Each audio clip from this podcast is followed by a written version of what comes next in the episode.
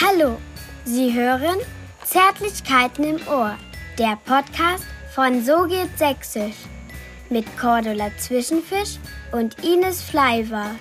Bekannt von der bekannten Band Zärtlichkeiten mit Freunden. Aufgenommen im Keller der Burg Stolpen. Heute zu Gast Madlenka Schocic. Haben wir auf Sorbisch gesprochen. Also wir haben uns bemüht. War es Sorbisch? Ja, ich hab's verstanden. Was hieß es? Scholze. Ja? in Sorbisch. Ja, ja, ja. Hast du dich angesprochen gefühlt? Ja, ja, ja, ja, ja, ja. Freust du dich, wenn man deinen Namen so ausspricht? Ja, sehr, sehr, sehr.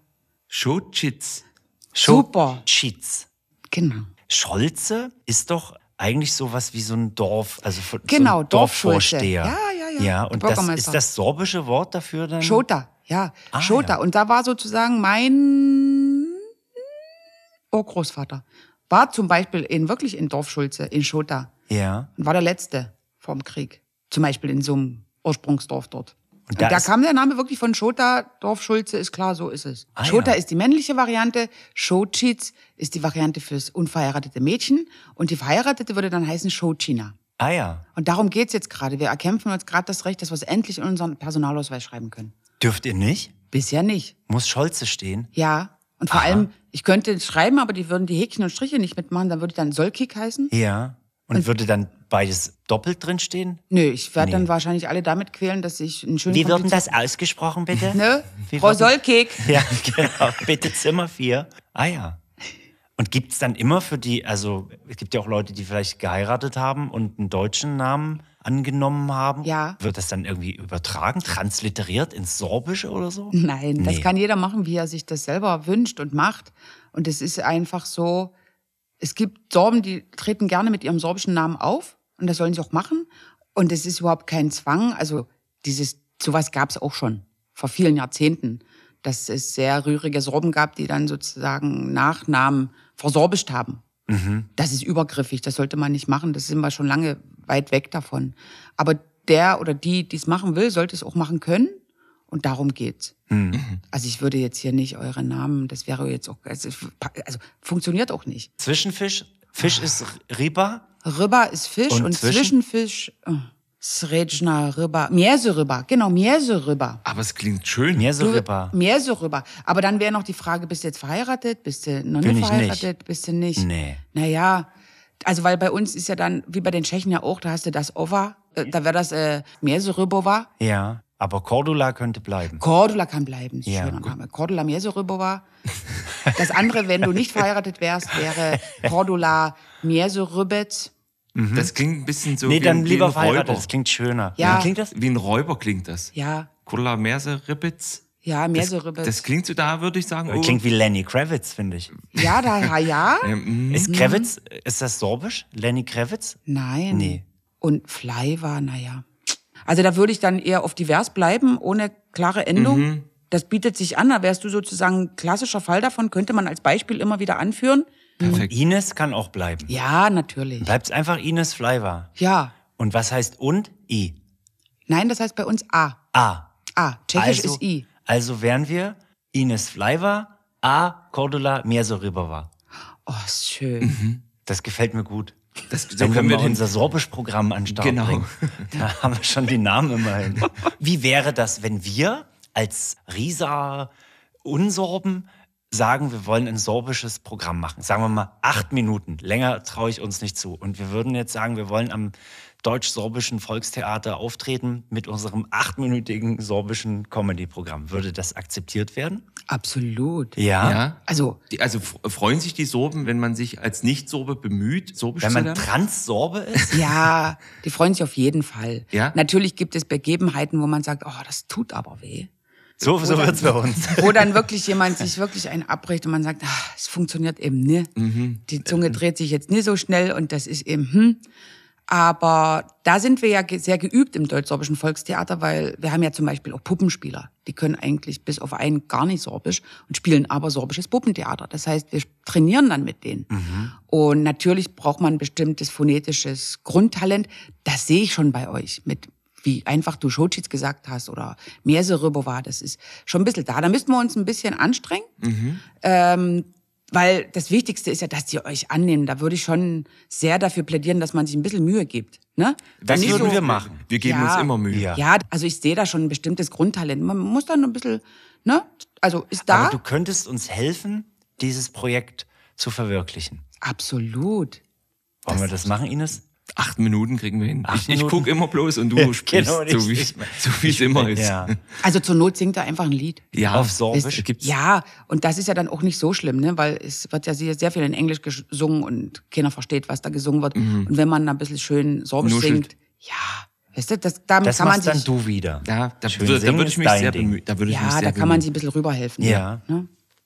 Vielleicht müssen wir kurz erklären für die Leute, die zuhören, weil du jetzt so von Theater gesprochen hast, dass du die Dramaturgin am Deutsch-Sorbischen Volkstheater in Bautzen bist.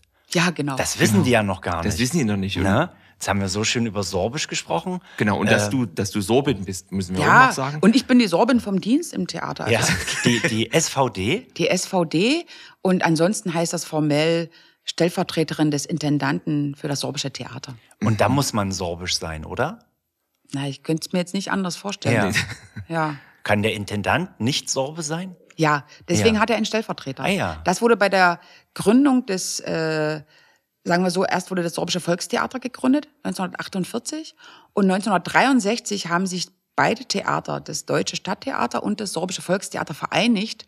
Und das Sorbische Volkstheater hat den Namen reingebracht. Deswegen heißen wir heute noch Deutsch-Sorbisches Volkstheater. Ja. Und irgendwann war es dann so, dass der Intendant eben nicht Sorbe war, sondern Deutscher. Und dann wurde gesagt, der braucht einen sorbischen Stellvertreter. Klar. Weil es gibt Sachen, die, die muss der Sorbe regeln können. Ja, oder kann die Sorbe. gar nicht verstehen. Ja, ja, sind eben nur die Sorben zweisprachig. ja. Mhm. eben, ja. Und 1998 wurde diese Position wieder neu aufgestellt, weil man der Meinung war, es ist unheimlich wichtig, Mhm. dass es einen sorbischen Vertreter gibt oder eine sorbische Vertreterin, die sich um alle Belange des sorbischen Theaters kümmern kann, die rausfährt, so wie ich, mit den Kneipern spricht, was für ein Abendbrot machen wir, wenn wir Vorstellungen machen und Und die was machen wir Steckdose dann? und was isst der Sorbe gern? der Sorbe isst sehr gerne das sorbische Hochzeitsessen. Ja, Also auch wenn er nicht heiratet. Ja, natürlich. Ja. Auch wenn er nicht heiratet, geht er gerne mal wo aus. Und, Und da was ist, da, ist da drin? da ist, gibt's erstmal die sorbische Hochzeitssuppe. Das ist ein Rinderbouillon. Und da gibt's dann den Eierstich. Das sieht aus wie Käse, ist aber kein Käse, das Ja. ist aus Ei gemacht. Und, und dann, das ist der erste Gang. Und der zweite Gang ist dann Rindfleisch mit Meerrettichsoße. So wie Tafelspitzen, ne? Man kennt ja. Tafelspitzen. Aber die Meerrettichsoße muss richtig schön scharf sein. Also nicht irgendeine mehlige Pampe oder sehr nach Butter schmecken, sondern da muss der Lausitzer Meerrettich richtig rein gemischt werden. Der muss Ja, das, der muss das spüren. Ja, Der Nase, das ne? befreit die Nase. Also sagen wir mal so, ich meine, es ist ja jetzt nicht ohne Grund, dass die Sorben überlebt haben. Die haben sich schon gesund gehalten, ne? Und wenn du da so eine richtig schöne Meerrettichsoße isst, da, da zieht schon mal durch die Nase, ne? Da weißt du, hast du alles gemacht. Mhm. Fürs Immunsystem es fetzt. Aber warum braucht man das beim Heiraten? Dass die Nase frei ist? Das ist wie bei die Jule wäscht sich nie. Dass, Ah, der, ja. dass der Bräutigam dann die, die riecht vielleicht. Du Ja. kennst das Lied? Ja, ja, natürlich kenne ich das. Ich versuche jetzt mir auch eine Erklärung gerade aus den Rippen zu schneiden oder zu denken. Ich denke mal, äh, dass man lange gesund bleibt vielleicht. Ja. Oder dass, wenn es jetzt nicht so emotional ist auf der Hochzeit oder so, dass halt, da kommen dann automatisch mal viel Tränen. Ja, Da genau. kann man das auch nutzen. Ne? Aha, Da ist man, Das- Der Meerrettich-Trick. schöne- Ja. Schöne Erklärung. Ja, ja, also wenn- da gibt's mehrere Möglichkeiten, mehrere Perspektiven, aus denen man das betrachten kann. Ja. ja. aber Meerrettich schmeckt ja auch gut.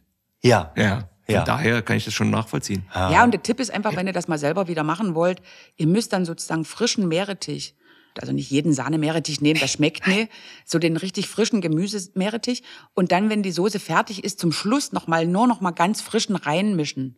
Dann behält er auch die Schärfe, weil je länger du kochst, desto lascher wird das Zeug. Ne? Ja. So, das ist der Trick. Also ich will euch ja nicht Ja. vorenthalten. Ihr habt Nee, euch nee. so eine Mühe gegeben Ist mit ja dem Sorbisch jetzt. Genau, und wir haben auch für den Podcast, wir haben auch schon verschiedene Küchentipps und sowas. Und dann ist das auch ein guter Tipp für die Leute. Ja. Und das Dessert ist dann auch Meerrettich, oder? Na, wenn man einmal Am dabei Stück. ist. Du, es gibt da, es gibt in der, in Burg im Spreewald gibt's eine Eisdiele, die verkaufen ja Gurkeneis und so, ne? Ja. Wir in Bautzen haben auch eine Eisdiele am Theater, die machen ja wirklich, die treiben ja die schärfsten Rezepte auf. Da kannst du auch Mozzarella Basilikum essen oder Grützewurst mit was weiß ich. Und ich glaube, die hatten auch schon mal Meerretticheis. Mhm. Aber das wird jetzt nicht auf den großen sorbischen Hochzeiten gereicht. Da kommen ja dann auch bei einer richtigen sorbischen traditionellen Hochzeit, da kommen ja 120, 140 Leute zum Mittagessen. Abends sind es dann 200 Ja. mit den Nachbarn. Was denkst du, was da los Da ist? sind aber auch alle da, oder? Ja, da kommen dann alle natürlich. Ja. Und dann gibt's natürlich bestimmt auch ein Dessert. Da zieht sich das Mittagessen so zwei, drei Stunden. Mhm. Dann ist es nachmittags und dann geht man spazieren, um dann irgendwann zurückzukehren zum Dorfsaal und dann gibt es Kaffee und Kuchen. Und dann verlässt man nochmal den Saal, stellt sich draußen auf und dann wird getanzt. Und dann gibt's ein Abendbrot erst abends um zehn. Aha. Weil man hat ja erst Kaffee getrunken, wird meistens so vielleicht fünf, sechs oder halb sieben wird Kaffee getrunken. Danach wird angefangen zu tanzen und um zehn gibt's dann großes Abendbrot. Naja, man muss ja die Leute ein bisschen so wach halten und bei Stange halten, weil Ja. es muss Ja. ja. noch bis um zwölf, ne? dann wird ja getanzt und bei einer sorbischen traditionellen Hochzeit wird ja die junge Braut dann noch umgekleidet. Die kriegt dann noch mal eine andere Haube und so weiter und kommt dann als junge Frau zurück auf den Saal. Also ist nicht so einfach mit Schleier weg und ein bisschen unter den Schleier tanzen, Mhm. sondern ist nochmal aufwendig. Und Was hat die denn vorher an? Oh, also das ist die Tracht, die trägt sie wirklich nur einmal im Leben. Mhm. Also jetzt, ich kann jetzt nur vom katholischen, sorbischen. Wir haben ja verschiedene Trachtengebiete. Ja. Ähm, aber das, was ich jetzt sozusagen selber auch trage, ich habe leider nicht traditionell geheiratet, aber ich trage diese Tracht trotzdem, also nicht diese Brauttracht, aber die katholische Tracht. Und die katholische Braut hat wie eine schwarze Krone, schwarzer Samt und dann oben ein Kränzchen, grün, weiß, silbern, glitzernd. Hinten dran hat sie noch ein, mit so einem grünen Stoff so ein Dutt verkleidet und hat dann eben Bänder. Tracht ist grundsätzlich sehr schwarz, weiß, grün gehalten. Weil? Grün jungfräulich auch.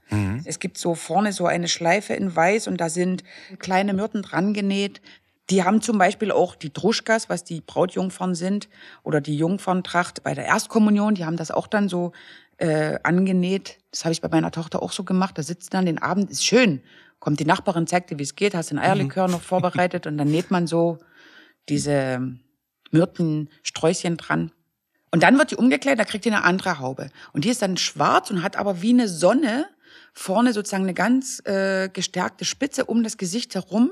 Sieht total schmucki aus. Müsste einfach mal vorbeikommen. Mhm. Ja. Also ich heirate jetzt nicht mehr traditionell, aber wenn ich Du es ergeben würdest sollte. für uns mal anziehen. Ja, wenn na wir ja, unser anziehen, Stück, ja. Wenn wir unser sorbisches Acht-Minuten-Stück machen wir- und du führst die Regie, dann möchten wir, dass du in Tracht Nee, das darf man, nur, darf man nur einmal anziehen? Also, ihr dürft euch das nie anziehen. Das, Nee. ist, das ist absolute Aneignung. Da bin ich total dagegen. Ja. Ja. das Also ich bin ja total Nee, lustig. du, du sollst ja, das Ich könnte das tragen. machen, aber ich ziehe zum Beispiel im Theater nie die Tracht an. Weil für mich ist, das ist ein Theater, das ist, da denken die Leute sofort, das Kostüm. Ja. Mach ich nicht. Stimmt. Das Gibt es so eine. Alltagstracht? Die gibt's, aber die sorbischen Trachtenträgerinnen, die kannst du jetzt mittlerweile, also die im katholischen Gebiet kannst du jetzt, glaube ich, an einer Hand zählen. Wirklich? Aber Gibt es auch was für Herren? Eine Herrentracht? gab's. Äh, jetzt ist es eher so, wenn es festlich wird, ob es jetzt eine Taufe ist oder ob es eine Beerdigung ist, dann ist es schon so eher die Osterreiter, der Frack und der Zylinder. Aber ansonsten haben wir im Katholischen jetzt nichts Bedeutendes mehr, was man sehen könnte.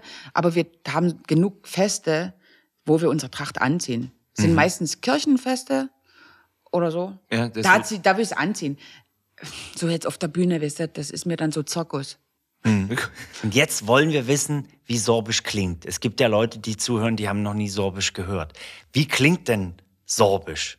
Serbsce klinčit takle, když je serbsce reču, ja reka Madlenka Šočic, a ta serbština je zásadne hinajša, hač ta Nemčina, kishice truze, wokół nas rycza, a my so pracujemy.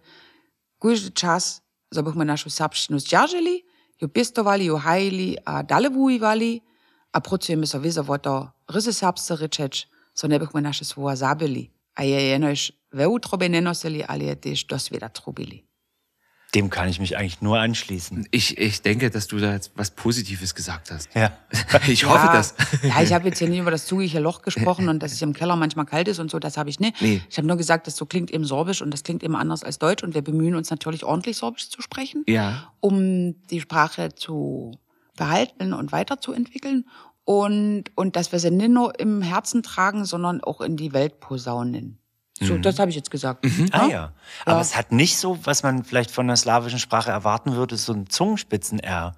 So ein gerolltes, ne? Nee, das hatten, das gab's auch. Ja. Die alten Sorben, also ich kenne die auch noch. Die Alten machen das die, noch, oder? Ja, aber das ist, also das ist ja halt so. Jede Sprache entwickelt sich weiter. Ja. Und es Das gab, ist, das es ist gab schon Sorben, der deutsche Einfluss, ja, der ja. das weggeschliffen Ja. hat, oder? Aber es gibt eben Gegenden, da wird's noch vielleicht von den Alten gesprochen, ne? Und das Niedersorbische zum Beispiel ist viel weicher. Kannst du mal das Gleiche auf Niedersorbisch sagen? Jo, ja zum opytovaš, to ešte raz dolnoserský kroniš, my sa kroni Madlenka Šoušic, a ja som veľmi glucna, až mežom meju sersku rec nałožovaš, a com ju přeci pšauje nałožovaš, a tak riedne nic janove učobie nosiš, ale teke šiknem vesviše pokazáš, až mežome tak riedne sersky pedaš, a tak našu rec žaržaš. Ah ja. Da ist so ein kleines Zungenspitzen-R drin. Ja, das, Das klingt versuche ich manchmal. Ja. Aber das klingt sehr schön. Das klingt Ist schön. so, das ist so irgendwie angesiedelt zwischen Polnisch, Tschechisch. Versteht man Polnisch, wenn man Sorbisch spricht? Oder Tschechisch? Ja, versteht man schon, aber man muss sich schon bemühen. Das sind verschiedene Sprachen. Ja. Und der, der Eindruck ist der richtige. Das Niedersorbische hat seinen absoluten Bezug zum Polnischen Mhm. und das Obersorbische im Gegenzug dazu zum Tschechischen, Ja. Slowakischen. Äh, wir verstehen auch die Ukrainer sehr gut. Okay. Da geht's auch. Und das hat einfach auch wieder den Hintergrund, äh, die Sprachen waren sehr nah beieinander. Ich sag ja, die Slawen haben ja bis äh, hoch an die Ostsee gesiedelt und überall und waren nah beieinander. Und als dann die sorbische Schriftsprache entstanden ist, äh, ist sie deswegen entstanden, weil es Theologen gab, die die Bibel übersetzt haben. Also ob jetzt Luther gesagt hat, egal auf die Wenden, äh, die werden sowieso eine Zeit überleben, weiß ich jetzt nicht. Das gibt so ein paar Mythen, die das beschreiben. Aber er hat ja gesagt, äh, das Gottes Wort in Muttersprache ist das höchste Gebot. Und deswegen haben sich die Sorben natürlich auch auf die Bank gesetzt und haben die Bibel übersetzt. Und das waren dann wiederum die Evangelischen, die Niedersorben, die da in Polen eher studiert haben. Und die Obersorben, die katholischen, die haben in Tschechien ein Domizil gehabt. Wir haben zum Beispiel ein Haus in, in Prag. Das wurde 1708 oder so von zwei Händlerbrüdern gestiftet, weil die sorbische intelligente Jugend wurde nach Prag geschickt aufs deutsche Gymnasium und ist dann dort verblieben und hat dort weiter studiert, also Ja. Theologie und später Lehrer und Medizin und Kunst und so weiter. Und da haben die eben wie so ein Haus gegründet. Und das war das Internat und da haben die gelebt und dann haben die ihre Sprachübungen gemacht. Und das ist auch der Ursprungsort für das sorbische Theater. Weil In die waren, Prag? Ja, Ja. weil die haben da äh, studiert, gewohnt, gelebt, sich gefreut und haben diesen Aufschwung der nationalen Erweckung in, in Tschechien erlebt. Und, und waren sogar zugegen bei der Grundsteinlegung des Nationaltheaters. Und dann haben sie gesagt, ey, wir brauchen auch Theater. Also wie soll man, wo, wo, wo sonst immer sollte man Sprache zum Klingen bringen, die gesprochene Sprache, und wir brauchen unbedingt Theater. Und dann haben die Studenten in Prag sich eine tschechische Komödie genommen, haben die übersetzt und da fand 1862 die erste sorbische Theateraufführung in sorbischer Sprache statt. In Hier, Prag? Nein, Nee. in Bautzen. Ah ja. Die haben sozusagen dort das Stück übersetzt, haben es nach Hause geholt, nach Bautzen, haben hier geprobt und von Anbeginn des sorbischen, der sorbischen Theatergeschichte standen auch Frauen auf der Bühne. Ne, man kennt es ja aus Griechenland anders und so weiter. Da waren wir ja dann schon ein bisschen weiter. Und 1877 brach dann das große Theaterfeuer auf den Dörfern aus. Da hat man sozusagen in jedem kleinen Dorf, wo man auch einen Chor hatte, hat sich eine Theatergruppe gefunden und da gab es eine wahnsinnige Welle an äh, Theater. Und da haben die eben das auch verbunden. Chorkonzert, Theater, Tanz, Und Essen. Essen, alles. So du, Herrlich. So. Genau, herrlich, herrlich, so, ne? Und dann gab es eben diese Bemühung, das professionelle Theater zu gründen. Und da hatte man aber keine ausgebildeten Schauspieler. Und da hat der Intendant, der erste, Jan Krautz, der war vorher vorm Krieg Dramaturg in Oldenburg im Westen, ist dann zurückgekehrt und hat die Aufgabe übertragen bekommen, wir machen jetzt Theater. Und da hat er sich talentierte Leute gesucht, hat Chorkonzerte besucht etc. pp. ist genau zu diesen Festen gefahren und hat eben seine Talente rausgesucht und hat die dann hier gesammelt im Bautzen und hat die selber ausgebildet. Da waren die Eleven oder Schauspielschüler Ja. und dann haben die eine Bühnenreifeprüfung in Berlin abgelegt. Oder die Prüfer sind von Berlin hergekommen, je nachdem. Und dann haben die nach einer bestimmten Zeit, nach drei, vier Jahren, eine Bühnenreifeprüfung abgelegt und waren dann staatlich geprüfte Schauspieler. Und so ging das alles los. Spannend. Ja. Und, wie ist es heute?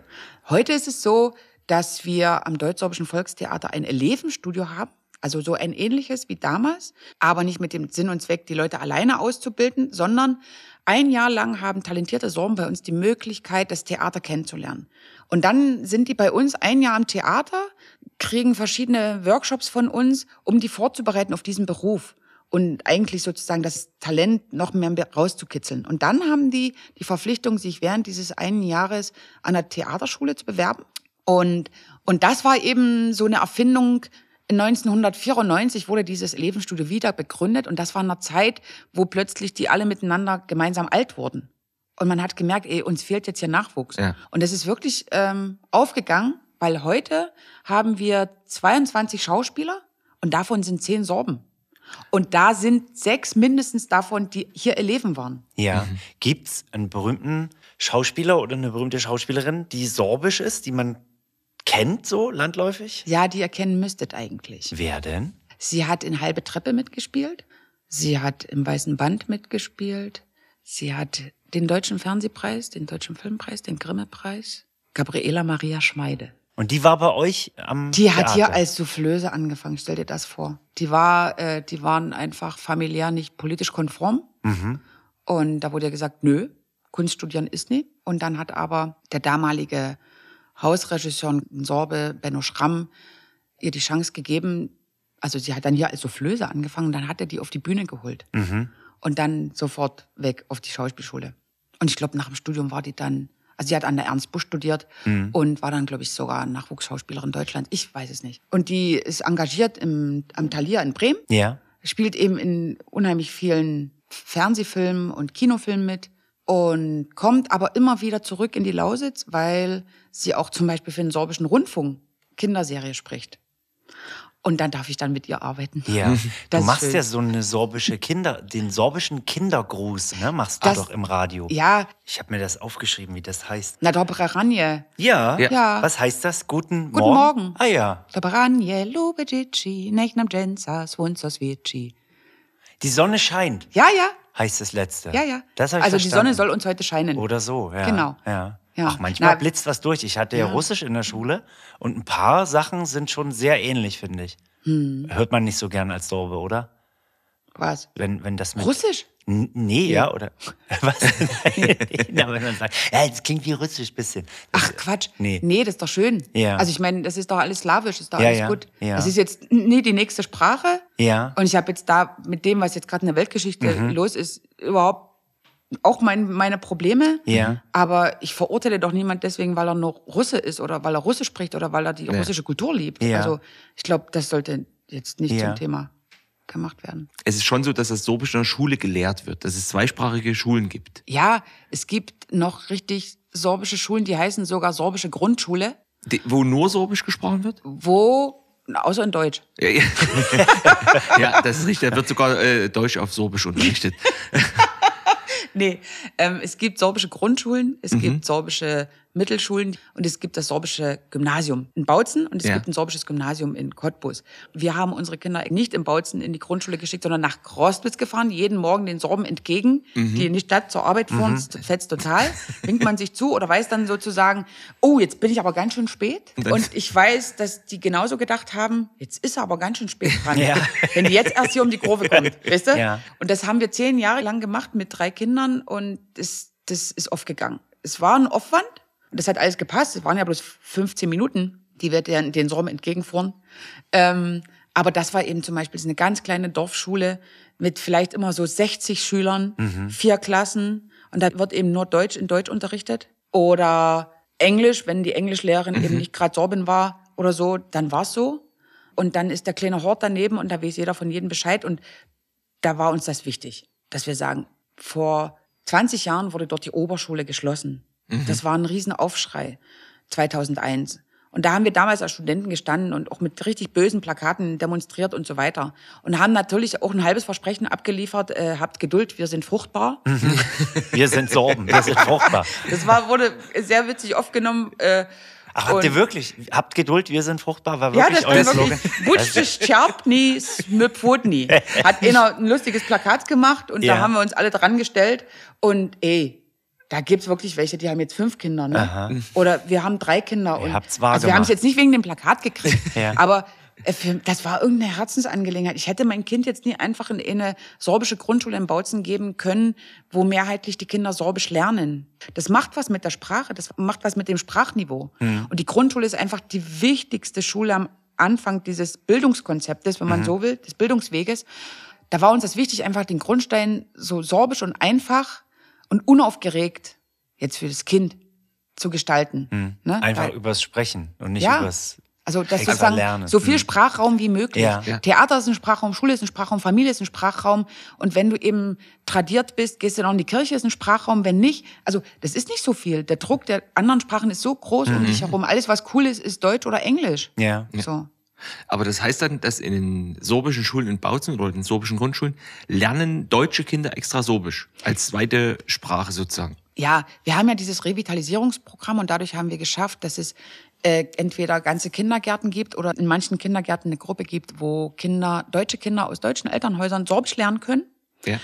Und diese Voraussetzungen brauchen sie, um eine sorbische Grundschule zu besuchen. Okay. Und es gibt natürlich unheimlich talentierte Kinder. Es ist krass, das habe ich auch schon erlebt. Da kommst du dann mit, also als ich früher beim Fernsehen arbeitete, dann Weihnachtsnummer im Fernsehen, dann besuchen wir irgendeine Familie und dann macht das Kind die Tür auf und das ist das Einzige, das Sorbisch sprechen kann, weil alle anderen um das Kind herum nur Deutsch. Und der spricht dann rein Sorbisch mit dir. Ja, komm da rein. Und wir sind dann mit der Kamera da. Und also das gibt schon schöne, und es gab schon schöne Erlebnisse äh, mit dem Sorbischen.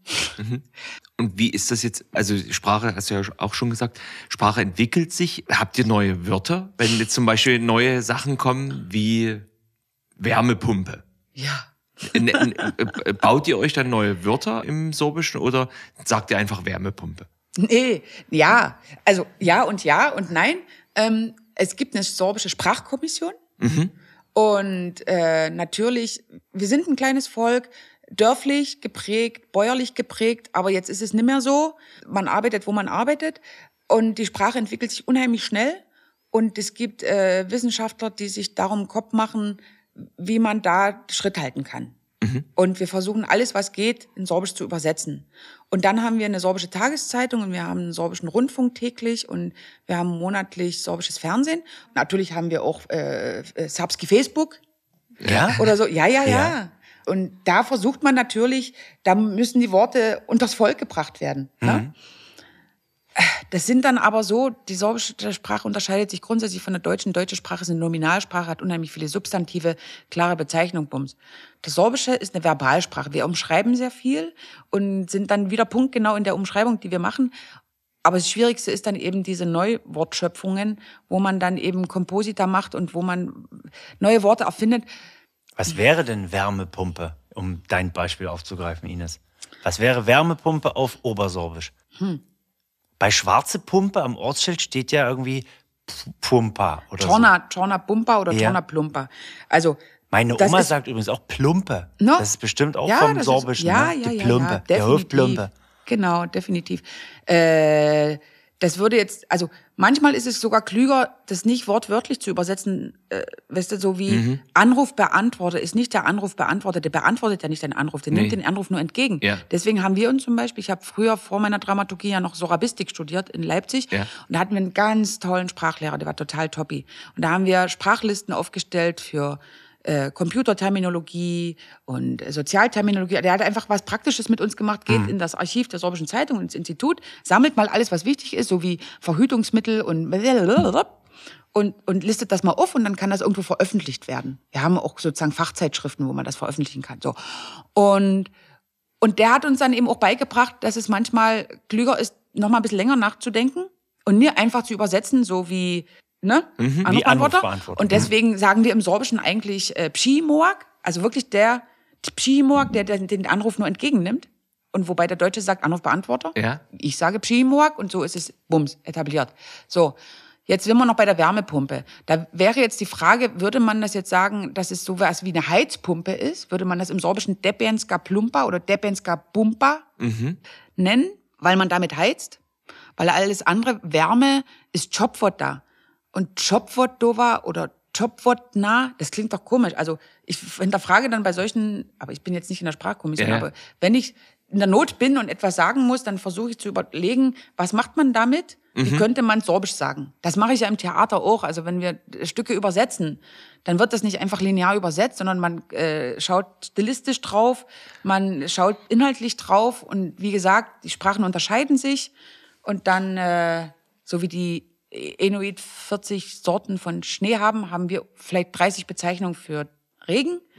Und da guckt man, was daraus gemacht passt. werden kann. Ne? Und da würde man, vielleicht würde ich da sagen, Tepenska Klumpa. Also Mhm. es ist nicht nur Pumpa, Czorna Pumpa, weil das ist ja auch die Mittellausitz. Bei uns heißt die Pumpa oder Plumpa Klumpa mit K. Also Depenska Klumpa vielleicht. Wenn das jetzt jemand gehört hat, der In der Sprachkommission ist. nee, Oh. der von der Heizung jetzt kommt, Ach so. der sagt sich, der hat ja überhaupt keine Ahnung. Ja, ne? Das ist Ja. ein sorbischer Installateur. Ja, Der so- sagt, oh, was hat die so Genau. So, ja, Was so ein hat die- Installateur oh. sagt man ja zum Beispiel ähm, Gas, Wasser, Scheiße, ne? Ja. Ist ja jetzt so. Was heißt das auf Sorbisch? Das habe ich für ein extra für ein Stück neu erfunden. Ja. Weil ich dachte, wie willst du denn das jetzt sagen? Und da habe ich einfach Heislatze Kral erfunden. Heißlatze Kral. Heislatze Kral, das ist der. Toilettenkönig. Ah ja. Das fanden die total lustig Ja, als, als Neuerfindung, weil das hat sozusagen alles zusammen. Also ist ja Installateur. Ja, ja. Ja. Der macht Gas, Wasser, Scheiße. Ja, ja. Das hat irgendwas, ne? aber, aber so, äh, aber macht ihr das dann so? Äh, Also die Leute verstehen das dann. Die, In dem Zusammenhang haben sie es verstanden, weil das ist ja, wenn das in dem Theaterstück kommt und dann verstehst du den Kontext. Mhm. Genau, ne? also, so. ja. Und da passiert es eben und das fetzt total, wenn man dann eben da auch mal Neuworte bilden kann. Wir Ja. haben zum Beispiel auch ein Wort erfunden, das ist sogar ins, ins Wörterbuch gekommen. Da haben wir mit meinem Mann, als wir früher Studenten waren und ein bisschen, ne, äh, äh, Brunch. Ne, ist ja Breakfast Ja. and Lunch. Ja. Brunch. Und da haben wir ein Wort erfunden, das heißt Snobjet. Snirdein avobjet. Snobjet. Ja. Und das ist ein Wort, das ist schon etabliert. Also das ist ins Wörterbuch gekommen, das wurde so oft verwendet irgendwo von uns, dass wir das gesagt haben und dann wurde es in der Zeitung geschrieben und jetzt ist es drin. Ja. Ich glaube, Wörter, die gut über die Lippen gehen und irgendwie einfacher sind als das Original oder nicht sperrig übersetzt sind, die haben eine gute Chance, in den Sprachgebrauch zu Ja. kommen, oder? Wie heißt es? Snobjet. Snobjet. Snobjet. Snobjet, Steckt da Abjet Snobjet. drin, wie das Ja, russische Abjet? Abjet. Abjet ist Mittagessen. Ja. Wobjet. Bei uns ist es Wobjet. Ja. Und Snedein ist das Frühstück. Ah ja. Frühstück und Mittag. Snobjet. Freitag. Freitag wäre es Ja. im Deutschen, ne? So. Ja. Frühtag, Freitag. Snobjet. Gefällt mir. Sehr schön. Herzlichen Glückwunsch. Ja. Auch an den Mann viele Ja, Grüße. oder zum Beispiel noch was anderes Schönes. Es gibt ja solche Schuhe, die sind so gewölbt unten an der Sohle und die sind ja gut so orthopädisch Ja, mit dem Rücken. ja. Und weil die so schaukeln, ne? Und da hat mein kleiner Sohn, vielleicht war der, ja, da war der vier. Der hat diese Schuhe als Chumpeletki betitelt. Chumpatsch ist Schaukeln. Ja. Schaukelschuhe. Ne? Und Chumpeletki, so wie Sandalet, Sandaletki. Ja. Ich habe immer gesagt, du musst deine Sandaletten. Und wo sind denn die Sandaletki? Weil im Sorbischen macht man zum Beispiel alles schön klein. Ja. Deminutiv. Ne? Ja. Alles immer in das KA hinten dran ist ein Zeichen für Deminutiv. Und da hat er einfach die Verknüpfung gemacht, Chumpeletki. Mhm. Fand ich auch schön. Ist jetzt nicht ins Wörterbuch gekommen, aber ich finde das schick. Aber Also, jetzt hört es ja jemand in der Sprachkommission, also die hören ja diesen Podcast. Müssen die ja klar. durchhören. Ja. Ja, und wieso? da wird das, da? Ja. ja, ja, wir haben da Wenn- Drähte nach ganz oben. Wenn dann Oh, die Sohle nee. da wird das Chumpeletki, das wird jetzt äh, aufgenommen ins Wörterbuch. Ah, Bin das ich guter ja. Dinge. Herzlichen Glückwunsch nochmal, auch an den Sohn. Chumpeletki. ja. Ich habe noch eine Sache, und zwar hat es wieder mit, das ist so ein bisschen mein Thema, es kommt, Ines, es kommt in die Rubrik dem Cordula seine Sprachecke. Ja. Und zwar, was heißt ein Freund auf Sorbisch? Pschetschel. Okay, und da hätte ich die Frage, ob das Wort du Prizel, kennst du das? Du Brizel. Du Prizel, kennst du das? Ja. Das ist ein richtiger Prizel. Ob das von Freund, vom sorbischen Freund, wie sagst du, Pschätschel? Pschetschel. Ja. Das, Wird das, auch so, also wird geschrieben P, R mit Haken, Ja, E, C, E, L. ja, Also ihr würdet sagen, wenn ihr es lesen würdet, Pretzel, ja, weil ihr die Häkchen nicht kennt. Ja. Und im Sorbischen heißt es aber Pschetschel. ja. Klingt für mich plausibel, dass da du Prizel, du Freund, so, dass das irgendwie, ja, mein lieber Freund, du Prizel, dass das vielleicht daherkommt. Kannst du aber auch jetzt nicht bestätigen, oder? Nee, Oder kann das alles nicht bestätigen. Könntest du auf einer Wahrscheinlichkeitsskala von 1 bis 100 der Sache eine 70 geben? Du Also, kannst dir jetzt auch nicht festlegen lassen. Ich bin jetzt, eigentlich bin ich eher sehr verunsichert und verschreckt, weil du gesagt hast, dass die sorbische Sprachkommission sowieso zuhört, diesem Podcast. Nein, Quatsch. Und da habe ich jetzt wirklich Muffensausen langsam. Ja. Das ist zu Recht, Was ich jetzt, zu Recht, ja, ja. was ich jetzt hier wirklich noch irgendwie verbrieft äußern kann. Ja. Naja, das Ja. stimmt. Das ist, äh, Die hören sogar mit würde- Kopfhörern zu. ich würde dir jetzt dankbar sein, wenn du die Argumentation Ja. vorlegst Also, und ich würde dann nicken Okay. oder so. ja, damit. Ja. Ja? dass man es nicht Ich hört. setze nochmal an. Ich vermute, es ist ja bestätigt, dass viele Wörter im Sächsischen oder im Deutschen, das hier in dieser Gegend gesprochen wird, im Raum Sachsen, sorbische Wurzeln. Was habe ich gesagt? Viele Wörter, also haben. Ja. Wörter haben, genau. Ich wollte es so richtig, dass Ja, es ich merke, ganz das ist- kompliziert Und klingt. es ist, also, ich, ich habe auch schon abgeschaltet. Ja, ich auch. Mitten im Satz Ich habe ich schon hab Ich gedacht, auch. ach naja, wer weiß gut, machen wir Schluss für heute. Ja, Ja, lass Nee, doch den Satz also einfach. es ist ja, es ist ja offensichtlich, dass viele Wörter aus dem Sorbischen übernommen wurden oder irgendwie so ins Sächsische eingeflossen sind. Und ich vermute, dass das Wort Prizel sorbische Wurzeln hat. Und die Fachkraft nickt. Da- das, das interpretierst du Das so interpre rein. interpretiere ich. Das Ich, stell, nee, ich stelle das in den Raum und bitte fachkundige Hörer, sich zu melden, Mhm. ob das vielleicht so sein kann. Bei euch in, wie sagt man, Sorbien? Nee, im Na, manche sagen Sorbistan, Ja. manche sagen, das sind die coolen, ne? Die coolen sagen Sorbistan, die anderen sagen Lausitz, Wujica. Ja, Ja, aber wie nennt ihr das Gebiet der Sorben? Lausitz, Wujica, hi. Wujica. Mhm. Weil ihr die äh, Wujici seid? Wir sind die Lusitzer und die Milzener, das waren die Vorgängerstämme der Slawen. Also ihr wisst ja vielleicht, dass es slawische Stämme bis hoch zur Ostsee gab, ne? Und Kap Arkona kennt ihr und da steht unser großer Triglav und so weiter. Und, Ja, und die unser größter Gott und wie sie alle Swantevit und so Ja. weiter, ne? Und das sind die letzten beiden Stämme, die übrig geblieben sind, sind die Lusitzer und die Milzener gewesen. Und wir als die Obersorben sind die Nachkommen der Milzener und die Niedersorben in Brandenburg sind die Nachkommen der Lusitzer. Ah, aber Lausitz kommt von Lusitz. Das Lausitz So kommt wiederum dadurch, es war ein sehr feuchtes Gebiet. Ne? Wuja ist zum Beispiel die Pfütze. Es Das sehr- Pfützenland heißt ja, Lausitz. so, sowas in der Art könnte man sagen Ja. jetzt. Äh, das Pfützenland und das sind die Pfützenlandbewohner. Ja, ihr habt doch so ein, so ein Essen, das heißt Teichelmauke. Das, da ist doch, das ist doch wie so ein, eine kleine Pfütze in der Mitte. Ist das so eine kleine Materialisierung der Lausitz auf dem Teller? naja, ich würde mal sagen, Teichelmauke an sich schon das Wort ist nicht sorbisch. Nee. Und das ist so eher Oberlausitzer, Schmankerl. Ja. Weil es ist ja nicht nur so, dass die Sorben in der Lausitz wohnen, sondern die, auch die Oberlausitzer, die da so schön rollen. Ne? Ja. Und bei denen ist es da so mit der Teichelmauke. Wir als Sorben haben ja noch ganz andere Gerichte. Gibt es da Überschneidungen und, und Durchmischungen Ja. in der Küche? In der Küche nicht unbedingt, Wie aber sagt es man, gibt, Mixed Cuisine? äh, das ist eher so über äh, Kreuzung gibt's in Gebrauchsgegenständen wie eine kleine Hitsche. Hitsche, kennt ihr? Na klar, Na na klar. Und im Sorbischen heißt es Hetschka. Das ist wie eine kleine Fußbank. Ja, Und Hitsche, genau. Hetschka ist miteinander verwandt. Oder Ja. ich weiß nicht, kennt ihr Juschke? Das ist aber auch eher wieder so Oberlausitz. Nee. Im Sorbischen ist das Soße. Und wenn du hier in die Landratsamt Kantine gehst, ist mir selber passiert, sagt die Köchin, die nie Sorbin ist und das nicht kann und nicht will, Ja. wollen Sie noch ein bisschen Juschke? Ah Und da ja. denke ich so, ist ja toll. Äh, Das gefällt mir gleich. Ja. Ich habe gehört, dass der Ausspruch, ich hab's auf der Plauze, das ist ja die Lunge. Und was heißt Lunge auf Sorbisch? Pfuza. Super. Da kommt es her. Das Ich heißt, auf der Plauze. Das heißt, im, im Sächsischen sind einfach viele Begriffe aus dem Sorbischen mit eingeflossen. Ja, Ja. sagen wir mal so, die Sachsen sind eh alle Sorben gewesen. Früher? Ja, irgendjemand hat irgendwo immer seine Wurzeln im Sorbischen oder Slawischen gehabt. Es Das andere denn, sind ist- zugezogen, das andere sind Ja. alles zugezogen. Ja. Die, die zählen nie. Nee, die zählen nicht, aber das, äh, dieses slawische Siedlungsgebiet zog sich ja äh, bis zum Vogtland und so weiter. Dann gab es den Limes Orabicus und wo man sozusagen die Türme und die, den Wall gebaut hat, um mal die Slawen zu begutachten und ein bisschen einzudämmen und zu gucken. Ne? Ja, ja, ja.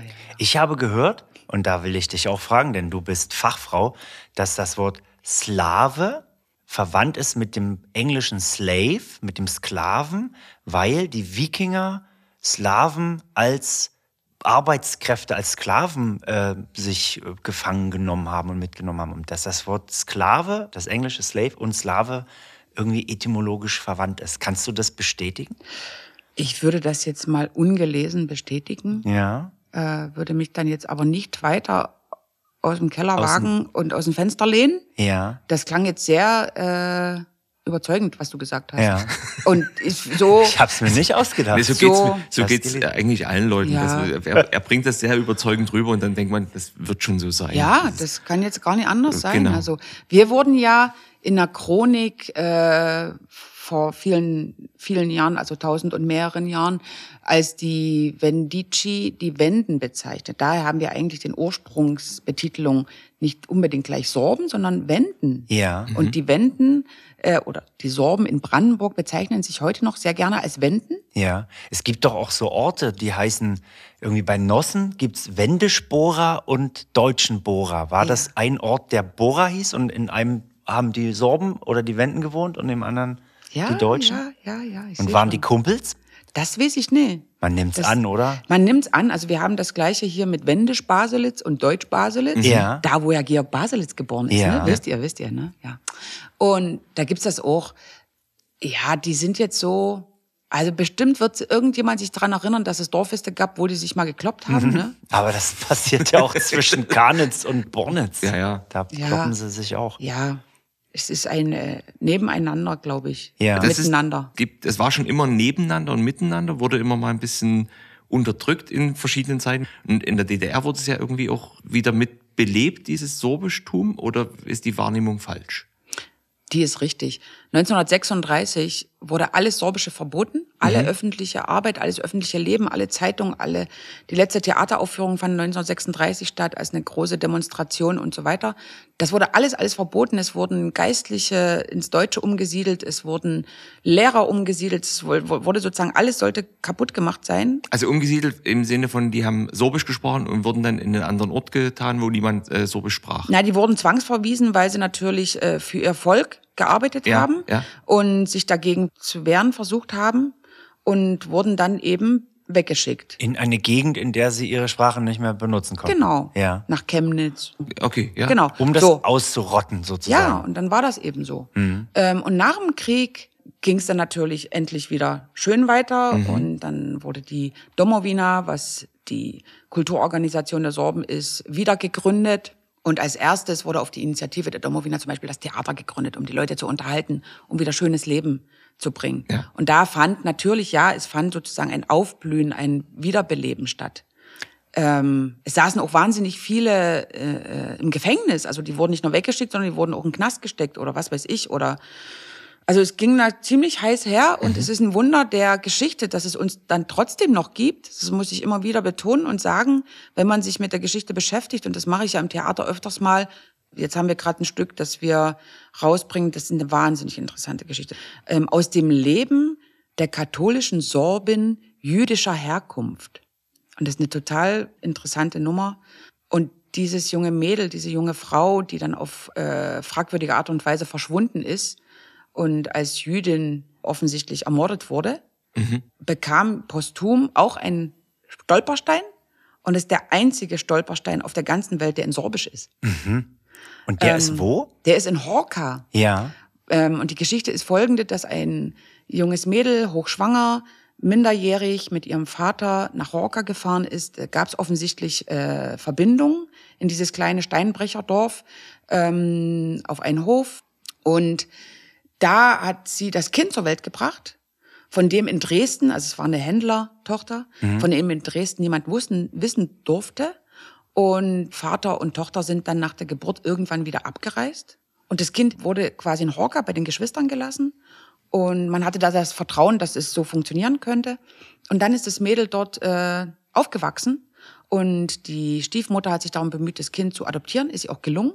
Es war nicht so einfach. Äh, Das Gericht in Dresden hat zugestimmt, die Gemeinde Horka erstmal nicht, hat sie aber trotzdem geschafft.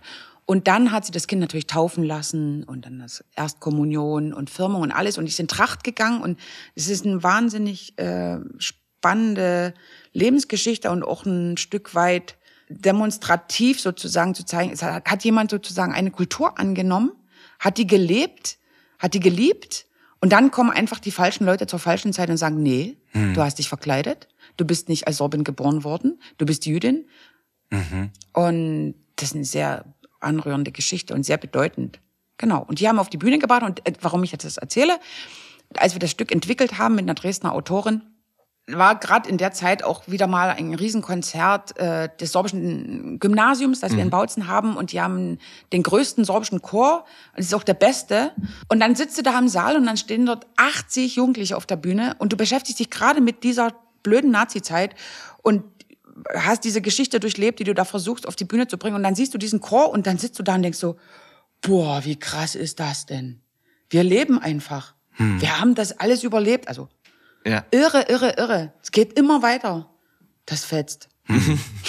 Ja. Wie viel Sorben gibt's denn überhaupt?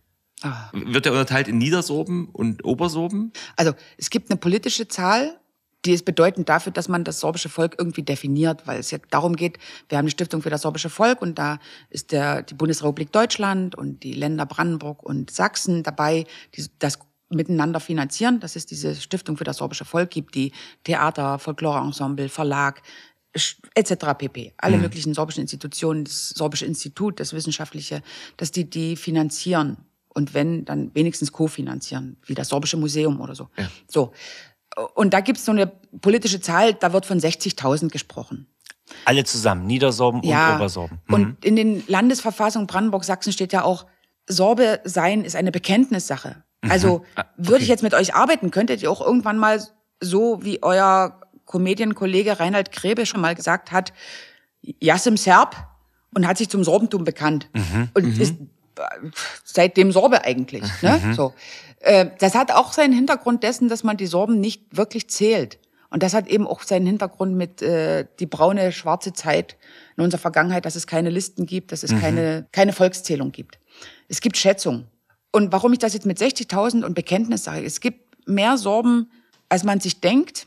Und es gibt viele Sorben, die können die Sprache gar nicht mehr sprechen, weil sie eben, wie wir vielleicht wissen, Braunkohle etc. und Vergangenheitsbewältigung und Nazizeit das Sorbische abgelegt haben, sich jetzt aber wiederum als Sorben fühlen, Tracht tragen oder große Feste feiern wollen. Und ähm, wir haben das Revitalisierungsprogramm, wir haben unheimlich viele Sprachkurse auch für Erwachsene und so weiter. Es gibt jetzt gerade so einen Aufwind. Ähm, aber es gibt eben viele Sorben, die sich dazu bekennen, aber kein, kein Sorbisch sprechen können. Und dann die kleinere Zahl dieser 60.000, die noch wirklich Sprache sprechen können, die ist wirklich sehr gering. Und da würde ich mich aus dem Fenster lehnen und dann jetzt mal gucken und sagen, vielleicht sind es 15, nee, 20.000 Obersorben, Ja. die die Sprache noch sprechen.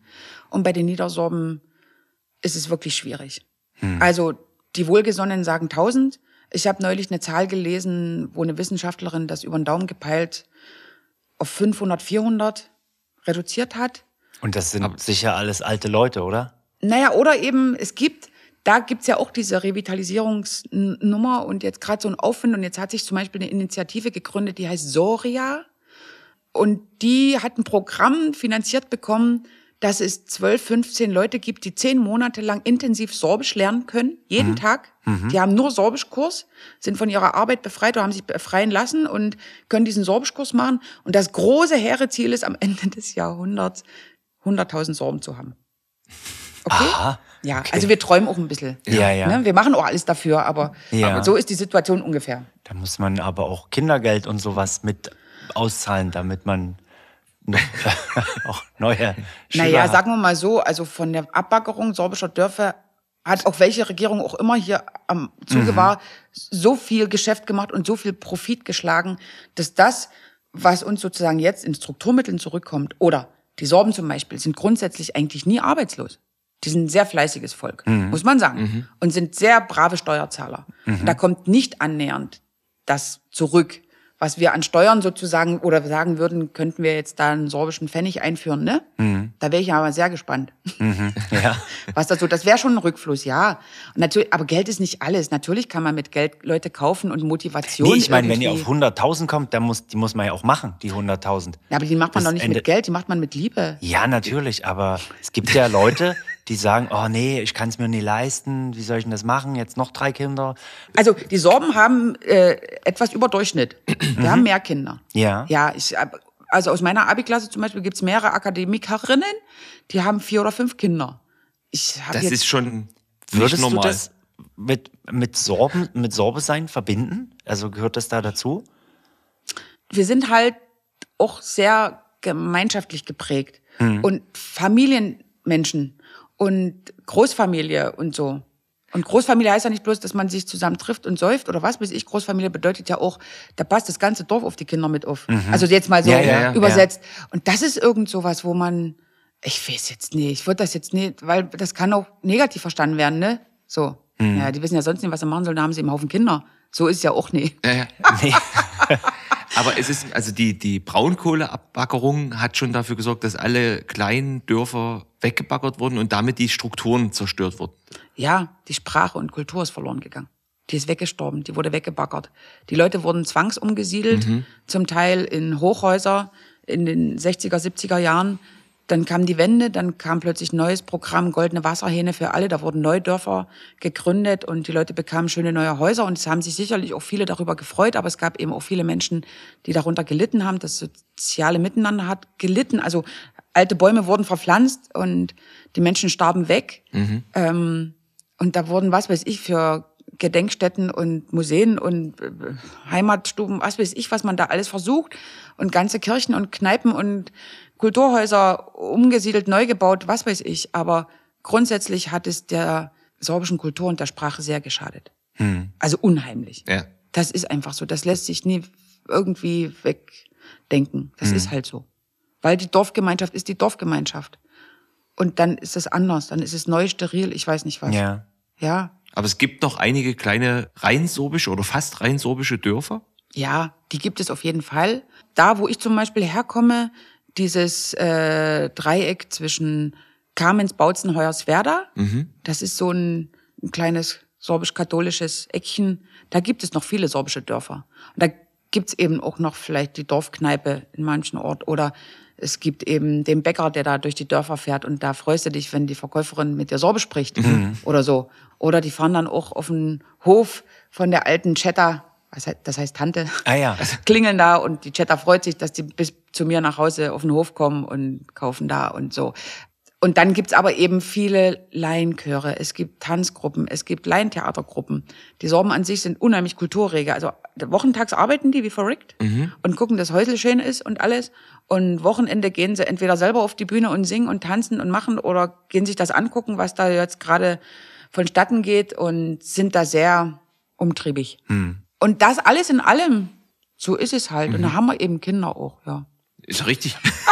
ja. Ähm, diese Tradition mit dem Eierbemalen ist in der gesamten, im gesamten sorbischen Gebiet vertreten? Oder also malen die Niedersorben auch Eier an? Naja, es gibt ja verschiedene Techniken. Es gibt die Wachstechnik, die Bussiertechnik, die Kratztechnik, die Ätztechnik. Ne? Oh, da es gibt kommen da ganz ja verschiedene. Techniken. Ja. Also das Einfachste, was ihr wahrscheinlich kennt, ist eine Wachstechnik, wo man ein weißes Ei nimmt und ein kleines Muster drauf macht und dann in eine Eierfarbe schmeißt und dann das Ei rausnimmt und wenn er Platz ist, das nächste Muster macht, dann nochmal eine Farbe reinschmeißt und dann wieder rausholt und vielleicht ist dann noch, noch, Ich noch liebe mal das. Platz. Und wenn nicht, dann macht man irgendwann das Wachs weg und dann sieht man plötzlich, dass das Ei äh, bunt ist, äh, sozusagen nicht nur Grundfarbe, sondern die Muster haben auch verschiedene Farben. Ne? Ja. Das ist die einfachste Technik oder die, die man überall eben auch in Risa macht oder so. Ne? Ja. Dann gibt es äh, die Bussiertechnik, das heißt, man nimmt ein weißes Ei oder ein braunes Ei oder mittlerweile gibt's ja sogar grüne Eier. Hast du schon von gehört? Ja, Ja, Grünleger. Ich finde das total toll. Grünleger heißen. Heißen die Hühner. Ah ja. Ja, das finde ich Liegt das am Futter? Ja, äh, und an der Sorte, glaube ich. Ich glaube, also nicht grundsätzlich nur durchs Futter. Also nicht bloß einfach nur Gras geben und dann wird's Eigrün. Oder man muss ihm was zu trinken geben, so wie bei Gänseblümchen, Pfeffi? die man. Ich habe gehört, dass die Flamingos im Zoo Paprikapulver kriegen, damit die rot bleiben, weil die eigentlich diese rote Farbe aus Krebstieren bekommen, die sie in ihrem natürlichen Habitat fressen. Und vielleicht kann man ja dem Huhn dann einfach so Spirulina geben und dann legt's grüne Eier. Ist eine Vermutung. Schreibt's in die Kommentare. Gut, ist ein Versuch wert, weil ich bewundere das sehr. Mich freut das immer, wenn ich mal ein paar grüne Eier kriege. Und dann nimmt man sich zum Beispiel dieses Ei und dann macht man mit bunten Wachs Ja. Muster drauf. Das finde ich jetzt zum Beispiel viel einfacher, weil Und man muss sie invertiert denken. genau und weil diese Farben, die man überall kauft in der Drogerie und so weiter und dann trifft's manchmal doch nie und dann sieht das scheckig aus und Mhm. das sieht und ich weiß nicht. Und dann gibt's noch diese Kratztechnik. Da werden dann zum Beispiel auch Sprüche drauf geschrieben oder so. Da wird einfach ja die Farbe wieder aufgekratzt. weggekratzt, genau, genau, ja. ein bisschen Mhm. weggekratzt, ne? Wenn dann so Liebesbotschaften drauf geschrieben oder so, was ganz schickes.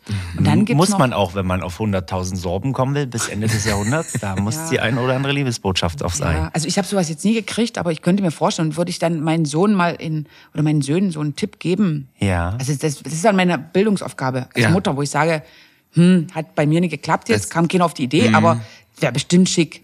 Findet die Jeanette bestimmt toll? Ja, Spruch auf dem Ei. Ja. Ja, Spruch auf dem Ei. Ja. Das Kopfkino. Dann gibt's noch die Ätztechnik. ja. Und Da Das, wird- das, das wollen man am Ei das- lieber nicht haben. nee. Eine Ätztechnik. Ja. Ja. Wie geht Genau. die denn? Das habe ich auch noch nicht probiert. Das ist mit Säure irgendwie. Ah ja. Man Also deckt dann auch, dass man, man deckt dann wahrscheinlich auch die Stellen ab, die nicht geätzt werden sollen und dann, so wie Ja. bei einer Leiterplatte, ganz Ja. Also, ja, aber ihr habt jetzt schon den wunden Punkt getroffen, ne? Das, die Eier sind dein Jetzt haben wir jetzt mal so ein Thema gefunden, das, wo es, wo es wirklich Wo du passen wird. musst. also gut, ich habe drei Techniken erklärt. Das stimmt, vierte, ja, ja. Aber trotzdem, ne? Ja. Das ist jetzt, Jetzt, jetzt, Würdest du sagen, du bist eine gute Sorbin?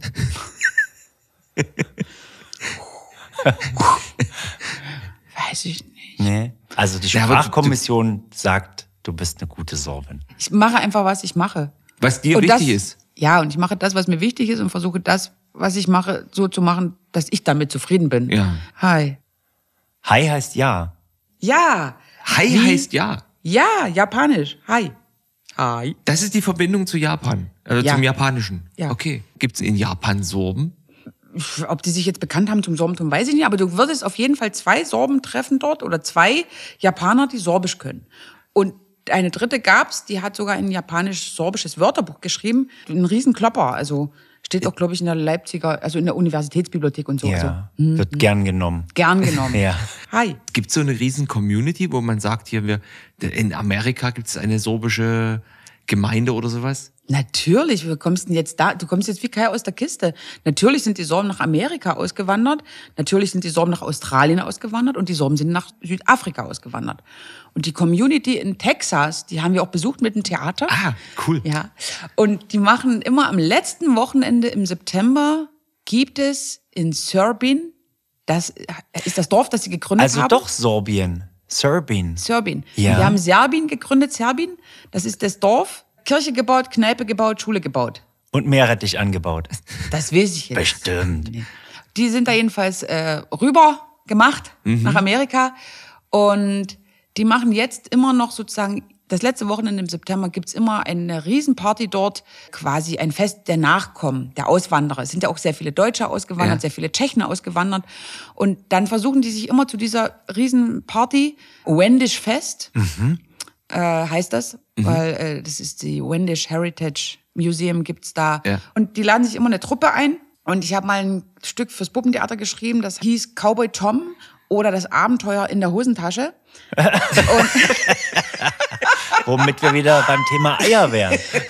Ja, da geht's aber nicht um Ei. Ach so. Und das äh, äh, basiert auf einem Kinderbuch von Benno Buda, was mein Okay. Schwiegervater war. Ja. Das ist so eine tolle Geschichte, weil es für kleine Jungs ist, ne? Weil diese Prinzessinnen-Nummern und so, das gefällt mir wiederum gar nicht. Mhm. Und ich sag, das müssen wir für die sorbischen Jungs machen und Kinder. Und dann habe ich dieses Buch genommen und habe da noch ein bisschen was dazu gedichtet und umgemacht und bum, bum, bum, bum. Und und dann hatten wir die Inszenierung fertig und da hat die Regisseurin eine DVD davon nach Texas geschickt, was ich schon wieder komisch fand, weil ich dachte, oh Gott, da bin ich ja sehr genügsam und sage, ich will mich ja jetzt niemanden anbiedern, ne? Und dann kam, oh, das ist ja toll und dann Mr. Komm, Mr. Komm, Mr. Komm. Und dann habe ich angefangen, das Ding zu organisieren. Und, und dann sind wir dorthin. Ach so, und das Stück, was noch vielleicht interessant ist, das handelt darum, dass der kleine Jan ist äh, einsam und traurig und malt sich einen Cowboy auf, auf einen Papierzettel und steckt ihn in die Hosentasche. Und der holt den raus und plötzlich wird er lebendig. Und das ist der Cowboy Tom. Und der erlebt dann tolle Sachen mit dem Jan und der Jan zeigt ihm seine Lausitz und der ist dann hier in Bautzen und dann ist der Dom, der Dom vom Bautzen und der Jan zeigt ihm die Lausitz und zeigt ihm sogar das Land der Lutken, also dieser Kobolde, die im Wald wohnen und so weiter sehr lustig gemacht. Und dann gibt's noch ein Dorffest in Saarlau und da gibt's einen, der, der Säcke voller Licht verkauft. Also das ist wieder sozusagen, also ich habe so versucht, das noch ein bisschen anzureichern mit Nummern, die lustig sind und die sozusagen urig sind aus dem solchen Gebiet. Und dann lädt der Tom am Ende, also der wird immer groß und hilft dem Jan auch. Und irgendwann verschwindet er aber, wo alle Aufgaben gelöst sind. Und dann kommt irgendwann ein Brief mit dem Halstuch vom Tom aus Amerika. Und er lädt ihn nach Amerika ein. So war das Puppenstück. Und dann haben, deswegen haben sie gesagt, na klar müsst ihr kommen. Und dann gibt's natürlich auch eine Nummer drin in dem Stück, wo quasi die Auswanderung nach Texas, weil der Tom dann ihm das schreibt, wie das vonstatten gegangen ist, dass sie ihre Heimat verloren haben, weil sie hier nicht mehr leben wollten und da war das gelobte Land oder so. Und dann kamen wir nach Amerika und das war total irre. Die haben zum ersten Mal überhaupt äh, Theater gesehen, zum ersten Mal live quasi. Zweitens, als wir angekündigt wurden, sie kommen nicht aus Amerika, sie, sie coming from Germany. Ah, so die Kinder. Das war irre. Und dann haben wir denen sozusagen ihre eigene Geschichte ein bisschen vorgespielt. Ja. So, also es war also einfach rundherum schön. Und die sprechen aber Sorbisch? Nee. Nee. Die sprechen, diese Nachfahren der Auswanderer, die sprechen zum Teil noch Deutsch. Also Ja. die Älteren, Okay, die ja. Mhm. Alten sprechen Deutsch. Und die bemühen sich aber seit Jahren, da gibt's immer wieder umtriebige Leute, da herrlich, äh, dass die wenigstens durch sorbische Lieder sich des Sorbischen irgendwie noch handhabbar Ja, machen. Und, und ich kenne die ja jetzt alle Mhm. und da kommt auch ab und zu mal jemand zum Sorbischkurs nach Bautzen. Es gibt ja immer so einen internationalen Sorbischkurs. Mhm. Und da kommen die an und es fetzt total. Cool. ja. Gut, jetzt habe ich euch die Taschen gefüllt, hä? Stimmt's gar nicht? Das stimmt vielleicht alles gar nicht. Ich glaub das wird das. die, Ich glaub alles. Die, die, die sorbische Polizei wird das überprüfen. Hm. Ob du. Ja, das ist wichtig, dass es sorbische Polizei. Also das Gute ist, dass es wirklich Sorben gibt, Beamte, weil man kommt auch manchmal in die Not, ne? Mhm. Und dann ist nicht schlecht, Wenn du jemanden kennst. wenn du sagst, Dobre večer. Und dann sagt er, so, Dobre. In der Muttersprache. Und was heißt denn gute Weiterfahrt? Ich drück mal ein Auge zu auf Sorbisch.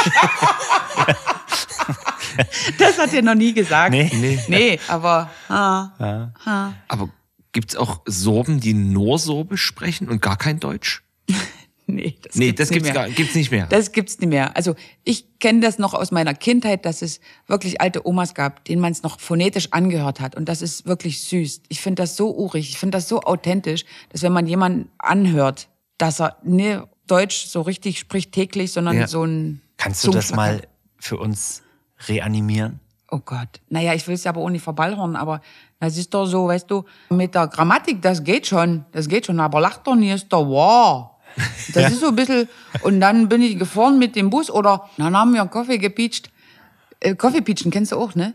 Kaffeepietschen. Kaffee trinken? Ja? Ja. Das ist Kaffeepietschen und Peach heißt trinken. Ah ja. Siehst du, Kase haben wir noch ein Wort gefunden. Pietschen, sagt man das im Sächsischen Nee. auch? Kaffeepietschen. Aber es klingt für mich überhaupt nicht fremd, wenn man sagt, da gehen wir mal in Kaffee pietschen. Der Name Peach ist also auch sorbisch. Der Offensichtlich. ist der Ja. Trinker. Peach. Ja, Ja, Peach ja. ist der Trinker. Ja. Ähm, nee, so klingt das ungefähr. Ich will mich ja, Klingt aber schön.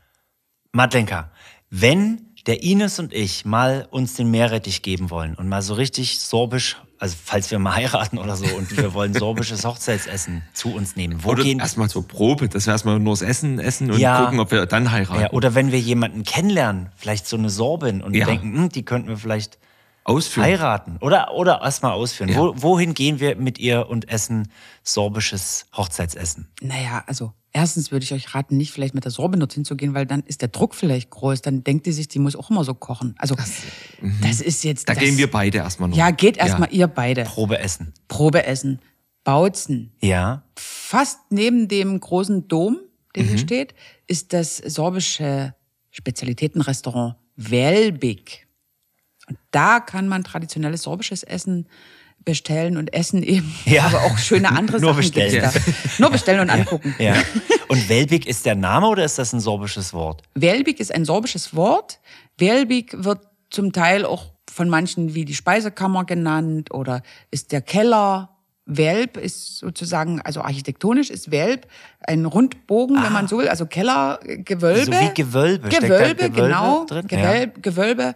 Und manche nennen so eben zu Hause ihre Speisekammer Welbig. Also wir sagen das auch, glaube ich, zu Hause bei uns so. Bei meiner Oma auf dem Dorf, und das ist nicht weit von der Lausitz, da war die Speisekammer auch das Gewölbe. Und da gab es überhaupt kein Gewölbe. Kann natürlich sein, dass da der wendische Einfluss noch äh, Ja. auch in dem Wort Gewölbe drin steht. Also wenn es jetzt um das Restaurant geht, ist das eine, ne? Ja. Das ist wirklich ein Spezialitätenrestaurant, ist ganz toll. Also gibt's wirklich äh, wie, äh, Cuisine hier. Mhm, mhm, mhm. ja. Ähm, Cuisine Se- Serb.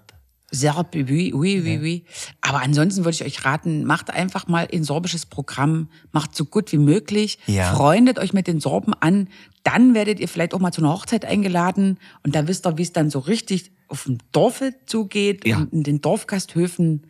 Also ich kann euch dann auch ein bisschen beraten, wo ich sage, naja, wenn ihr da eingeladen seid, okay, Geht dort nicht hin. da könnte es klappen mit dem Essen jetzt. Ne, was Oder mit der erwartet. Frau. Ja, oder mit der Frau oder mit dem Mann. Guckt Ja, einfach, was ja. geht. Ne? Super. Da fahren wir mal nach Bautzen. Ja. Der da Bautzen gehen ist wir immer erst, eine Reise Da wert, gehen wir oder? Mhm. erst in Kleinwelka, uns den Stegosaurus angucken. Den wollen wir noch angucken, genau. Mhm. Und dann fahren wir ins Welbig. Mhm. Und dann gucken wir uns noch die Krabbertmühle in Schwarzkolm an. Krabbert, genau. Das ist doch so ein absolut sorbisches Ding, oder? Ja, Sagengestalt Ja. wird da sehr gut vermarktet. Also das ist so ein Vorzeigeding, wo man sagen kann, okay, da wird mal thematisch so Erlebnis Mhm. vermarktet, sehr gut. Wusstest du, dass Krabbert als Schulstoff an sächsischen Schulen, ich weiß nicht, ob es die Domowiner war, aber irgendwer hat sich dafür eingesetzt, dass das Schulstoff wird. Und in Westdeutschland war das schon Schulstoff. Naja, wegen Ottfried Preußler. Könnte sein, ne? Ja, deswegen. Ja. Also Ottfried Preußler hat ja diesen, dieses Kinderjugendbuch geschrieben, also vom Krabbert, Schwarze Mühle. Mhm. Ja. Und äquivalent dazu gibt's natürlich Juri Bresan, Ja. der die Schwarze Mühle geschrieben hat. Und, Und die gibt, Verwandlung der Welt oder so, ne? Genau, die. Erschaffung der Welt und die Errettung der Welt. Also es gibt zwei Teile. Und wie kam Ottfried Preußler zu diesem Stoff? Du, das weiß ich jetzt auch nicht. Der ist schon eine Weile tot. Dieses Jahr ist doch gerade Jubiläum. Ottfried Preußler ist gerade Ja. Gedenkjahr. Äh, da stehe ich jetzt nicht im Stoff. Wie der zu Krabbert kam, warum der Krabbert für sich erkoren hat, das weiß ich nicht. Vielleicht war der im Bautzner Theater. Ja, oder hat mal eine Sorbin kennengelernt. Vielleicht hat der Meerrettich gegessen. Man weiß es nicht.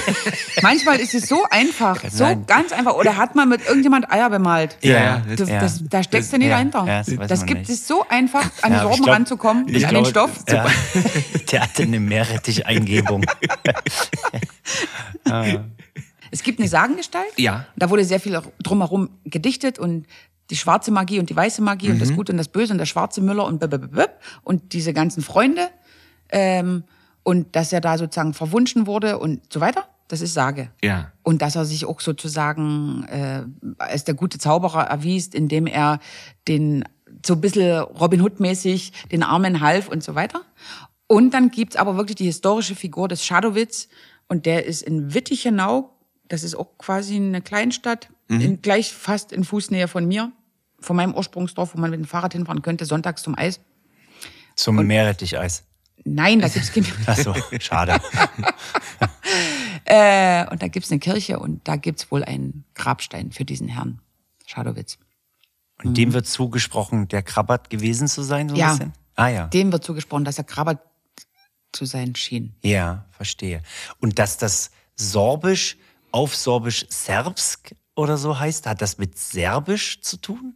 In, also, Also ist das verwandt, Sorbisch und Serbisch? na, weil es slawische Sprachen Ja, sind. ja, aber das Sorbische ist eine westslawische Sprache, das Serbische ist eine südslawische Ja. Sprache. Ach so. Und wenn wir im Sorbischen darüber sprechen, ähm, Serbia, a Serbia, da ist wirklich das Gleiche, da sagen wir aber Južni Serbia, also die Südsorben sozusagen, eigentlich Južni Serbia. Aber oni bydlave Serbiske in Serbien und wir sind die Lausitzer Sorben und andere slawische Völker um uns herum, zum Beispiel die Tschechen, die sagen ja auch zu uns wirklich Lausitzer Sorben, weil die genau das Problem haben. Sorben oder Serben? Sorben. Lausitzer Ne, Sorben. Genau, Lužic, Lužicki Srbovi, Ja. damit man sozusagen weiß, das sind jetzt die Sorben, die in der Lausitz sind. Das Also nicht. sie sagen nicht Lausitzer Serben, sondern Lausitzer Sorben. Ja, aber weil bei denen Sirp und Sirp Das Gleiche. ist. Ah, okay, Das, das, deswegen Das meinte ich, ja, Genau, also genau. jetzt verstehe ich. Genau. Also das und als wir, es gibt ja so eine Fußball-Europameisterschaft der Minderheiten, die findet alle vier Jahre statt. Und immer dann, wenn die große EM ist, ist auch die kleine EM der Minderheiten. Und da hatte ich mir dann extra Fanklamotten gekauft, ne, von unserem Team. Wir haben ja auch eine Nationalmannschaft und so. Also bin ich einmal Es gibt eine sorbische Nationalmannschaft? ja, Geil. Frauen und Männer. Ja, Cool. Also absolut. Äh, und wir sind überhaupt die weltbesten Sorben. Fans. Nee, Fans. Wir wurden, wir wurden in Südtirol sogar von den Dänen, nee, von den Deutschen in Dänemark vielleicht, wurden wir sogar gekauft für Bier, dass wir das Spiel von denen auch noch befeuern Ah, ja. sollen. Das haben wir natürlich gemacht. Die Holstein-Dänen haben Ey, euch das war eingekauft. total toll, das haben wir natürlich gemacht. Ja. Da gab's Bier und dann haben wir gesagt, na klar, Ja, da kommen wir jetzt, dann- bleiben wir einfach länger auf dem Platz, unsere haben ja verloren, machen wir jetzt ein bisschen, machen wir ein bisschen Stimmung noch. Sehr, sehr gut. So, und da hatte ich dann auch diese Fan-Klamotte und da stand ja, und das haben unsere Nationalmannschaft ja auch das Problem, dass hinten Serbia steht. Ja. Und da kommt dann genau zu solchen Sachen, die sich die Leute dann denken, das sind die Serben. Nee, Mhm. das sind nicht die Serben, das sind die Sorben. Aber so ist es halt. Das werden wir überleben, das überstehen wir. Wir müssen halt so ein bisschen erklären. Da kommt man dann gleich ins Gespräch und so. Also wenn nicht gerade Steine oder sowas fliegen, ne? Das kann ja manchmal, es gibt ja Menschen, die sofort schnell urteilen und denken sich, das ist ein böser Mhm. Serbe, ne? Die haben noch den Jugoslawienkrieg vor Augen und denken sich, Ja. na, Aber das hast du erlebt auch? Nee. welchen, den Jugoslawienkrieg? Nein, den, Die, die, die, das Steine werfen. Naja, aber komische Kommentare. Oder dass man, dass die sorbische Fahne einfach nicht richtig gedeutet wird. Dass sich manche denken, es ist die russische Fahne oder so. Wie sieht denn die sorbische Fahne aus? Blau, Ja. rot, weiß. Blau, wie der Himmel, rot, rot, weiß. wie die Liebe, die Leidenschaft, weiß für die Reinheit. Also, Weiß oder, wie der Meerrettich. Ja, der fein geriebene. Ja. Also wenn du weißt, wenn man Meerrettich reibt, für diesen genau, so das brennt dann schon. Und Also als rot wie die Studenten- Schleimhaut, wenn der Meerrettich einmal drüber ist. Und blau wie, Wie das Wie wie nach dem nach vierten der- Bier.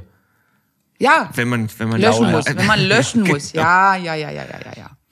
Äh, jetzt haben wir uns aber ganz schön verhaspelt. Wo war denn der Anfang Wir von dieser Frage? in Serbien noch. Ach so. Ja, Bei der, Ach so, bei der Minderheiten-WM. EM. Genau.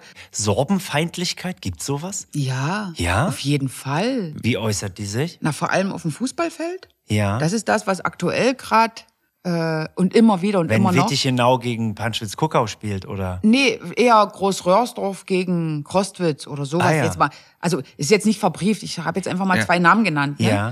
Aber das auf jeden Fall. Also es du hat meinst, sogar wenn, eine sorbische Mannschaft gegen eine, ich sage jetzt deutsche Ja, Mannschaft ja. spielt, da gibt's Feindschaft, ja? Ja, und das nur deswegen, weil natürlich die Spieler auf dem Spielfeld ihre Sprache verwenden. Und damit können die anderen nichts anfangen und finden das total unmöglich oder einfach nur wegen der Sprache schon. Ja. Äh, und denken sich, die anderen hauen die in den Topf oder was. Also Ah, wir haben mhm. eh das Problem, dass die Deutschen um uns herum immer denken, dass wir schlecht über sie sprechen. Weil man es nicht versteht. Genau. Ja. Also es wird uns immer angedichtet. Und das Okay. ist immer ganz schwierig. Und deswegen gibt's ganz viele Sorben, die sozusagen immer zusammenzucken und lieber Deutsch sprechen, wenn ein Deutscher die Runde betritt, obwohl es mit dem gar nichts zu tun hat. Ja. Ja.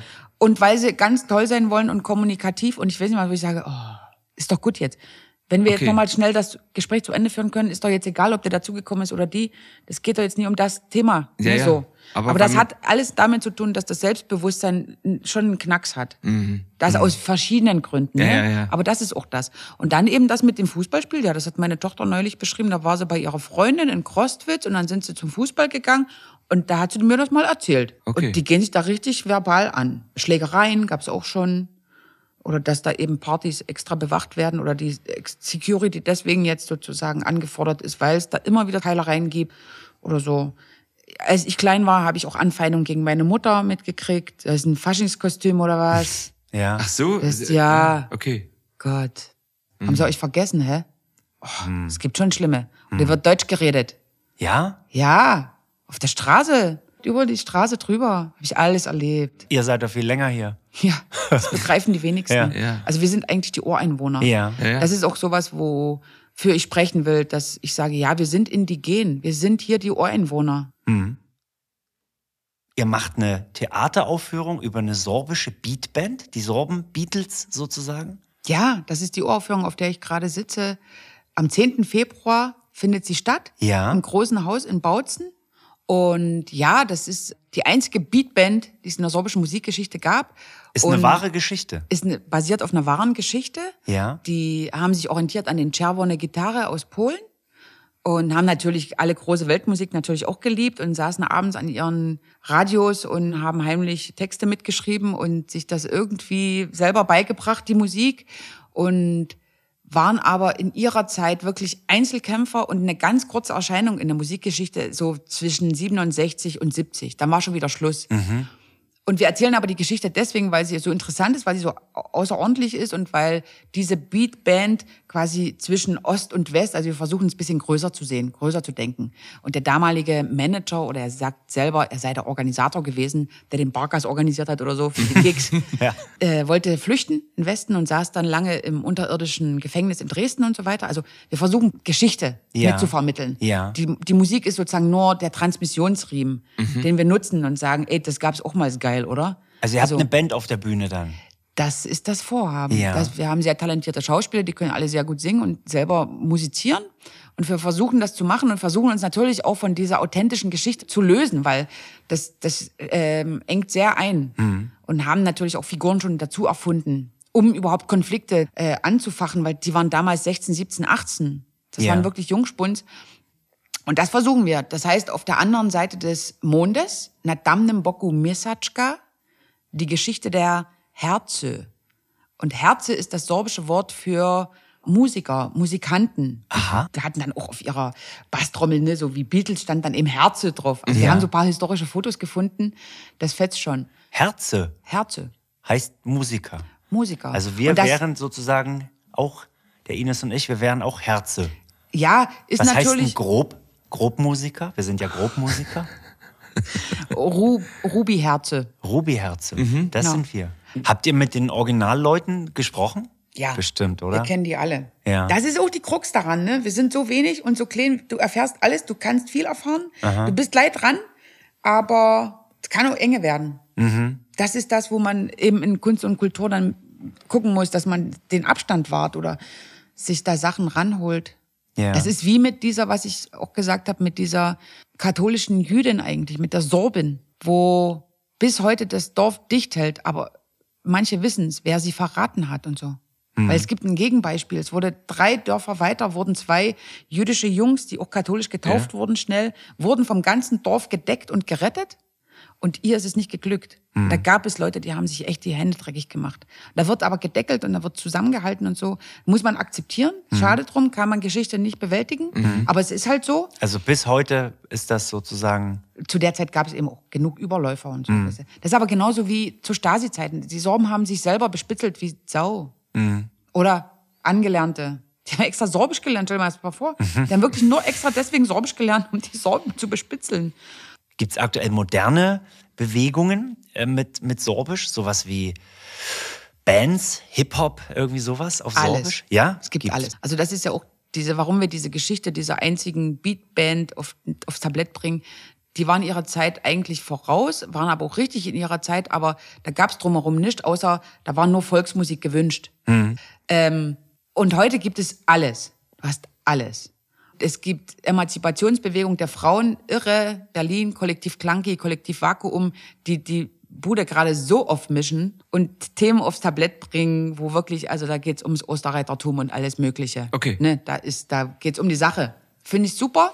Muss Aber man es machen. bleibt in der sorbischen Blase irgendwie, ja? Es rumpelt hier in der, in der Na, sorbischen Gemeinschaft. Die machen es ja auf Sorbisch, so dass Ja, sie ja, auch von nein. ihren Landsleuten verstanden. Also Ja. Mhm. diesen Diskurs, der jetzt gerade stattfindet, der findet natürlich in unserer Sprache statt. Das ist ja richtig so.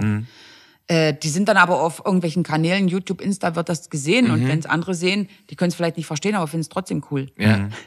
Äh, also es gibt alles, es gibt Hip Hop, es gibt Rap, es gibt alles. Gibt es eine sorbische Metalband? ja, Ja? ja. Wie heißt die? Wir suchen die sächsische Metalband des Jahres. Ich hoffe, dass die noch aktiv sind. Zum Beispiel Daisy Dogs. Aber singen die auf Sorbisch? Weil Daisy Dogs klingt jetzt nicht. Ja, Die singen auf Sorbisch. ja. Geil. Ob die noch singen, musste gucken. Aha. Äh, ich glaube, es gibt da noch so eine äh, Nummer Czorna Kruschwa, die schwarze Birne. Also es muss wirklich, ihr bringt mich jetzt ein bisschen ins, äh, ne, ins Wanken, weil es jetzt nie unbedingt meine Musik, aber ich gebe mir echt Mühe, um da was. Kruschwa heißt Birne. Ja, Czorna Kruschwa, wenn Und ich Bjerna heißt Kartoffel. Ja, Birne. Aber Birne. es gibt Birne und Nepple. Also Birne wird hier in Bautzen gesagt und in Radibor. Ja. Da, wo ich herkomme, ist aber Nepple. Für Kartoffel. Ja, und daran scheiden die Geister. Und es gibt, hat mir neulich wieder jemand, und in der Hochzeit, ah nee, im Altenheim, genau, meine Schwägerin ist Pflegerin. Und da ging es wirklich darum, dass der, der da saß, der wollte unbedingt, dass man ihm die Birne bringt, Birne, Siuschko oder was weiß ich. Und wenn die sich versprochen haben, gesagt, jo, Mama, Schnäpple, dann hat er das nie gegessen. Aha. Hat den Teller mitgenommen, hat so, hm, und dann so, Knes, hm, hier nochmal, hier für Sie die Birne. Ah ja. Und dann ging's. Na klar. Dann hat's geschmeckt. Ja, und das ist dann sozusagen Kartoffelsalat. Das daran, daran erkennst du es. Ja. Und das ist das Thema. Heißt es jetzt Kisauer Näpple oder Birnja Zasolote? Ah ja. Das ist irre. Was denkst du? Das ist wirklich fast ein Glaubens. Ja, Ja. ist egal. Ja. Genau. Also, das würdest du alles erleben, wenn, also deswegen rate ich euch, pirscht euch an die Sorben ran. Ja. Das da machen erle- wir. Also, weißt du, da erlebst du was. Und da bist du ja jetzt die richtige Person. Ja, ich, Wir haben nämlich noch, äh, bei uns in der Band ist noch eine Stelle vakant. Wir suchen noch jemanden, der uns Hier in unserem Gewölbe. ein bisschen unterstützt. Ja. Und zwar im, im tiefen Bereich. Wir haben gehört, du spielst Akkordeon. ja. Ja. Also, ich habe das mal richtig, ja, viel gemacht. Jetzt ist ein bisschen verstaubt, aber Akkordeon, ja, tief hat's ja. Mhm. Also es geht um wir Bass brauchen, einfach. Ja, wir brauchen Bass. jemanden, der bei uns Bass spielt. Also da hättest du noch eine. Hand frei und kannst mit der anderen. Melodie wollte er keiner. Nee, nee, Melodie nee, macht der Ines. auf jeden Fall. Ich mache Rhythmus und wir brauchen noch jemanden, der ein bisschen Bass drunter legt. Naja, klar. Also braucht man ja Kraft, hab ich. Also, Ja, ne, genau. Wir würden uns freuen. Wir bringen auch immer Meerrettich mit zur Probe. Mhm. ja, Ja. ja, ist gut. Wie oft proben wir? Einmal in der Woche? Ja, Würde oder ich sagen. aller zwei Wochen. Ja, stimmt, von Bautzen ist ein Ja, ist schon ein Stück. Alle Mhm. zwei Wochen? Ja. Das ist auch was. Man sagt aller zwei Wochen in Sachsen. Wie sagst du? Alle zwei Wochen oder aller zwei Wochen? Schreibe ich so, sage ich so. Ja. Aller zwei Wochen? Sagen und alle schreiben. Ja. Mhm. Darüber sprechen wir beim nächsten Mal, Ja. wenn es wieder heißt Zärtlichkeiten im Ohr. Wollen wir uns noch verabschieden auf Sorbisch? Kannst du uns was beibringen auf Sorbisch? Na, Dass wir Bože sagen- mir. Bože mir? Bože mir? Boże, mir heißt auf Wiedersehen, ne? Ja, aber wenn wir jetzt zum Beispiel sagen würden, das war Zärtlichkeiten im Ohr, danke fürs Zuhören, Bože mir. Ich sag nur Bože mir. Ja. Dann sagst du Džakuju za připosłuchanie. Dziękuję za chipos Słuchanie. Du hast echt Talent. Džakuju za připosłuchanie. Dziękuję za przyposłuchanie. Genau. Du sagst Boże mir. Bože mir. Boże mir. Boże, mir. Genau. Und ich sage, du Zärtlichkeiten im Ohr, oder soll ich das sozusagen? Nee, auch auf Sorbisch. Ach so. richtig. Hi, da bist du luboznosće we uchu. Dziękuję za przyposłuchanie. Bože mir. Gotovo. Hotovo heißt, das war's? Fertig. Ah ja, fertig. Hotovo. Das ist ein gutes Stichwort, oder? Hotovo. Ja, heute war. Hotovo. Das klingt so wie Hetmarsch. No? Genau. Hotovo. Da findest du bestimmt auch noch eine gute Erklärung, wie das. Wie Hetmarsch das und Hotovo hängt nicht zusammen. Ach so. Das, das ist wirklich konstruiert, wenn man das zusammenbringen will. Also da, merkst da du, lasse ich mich ich- nicht aufs Glatteis fühlen von dir. Merkst du selber, ne?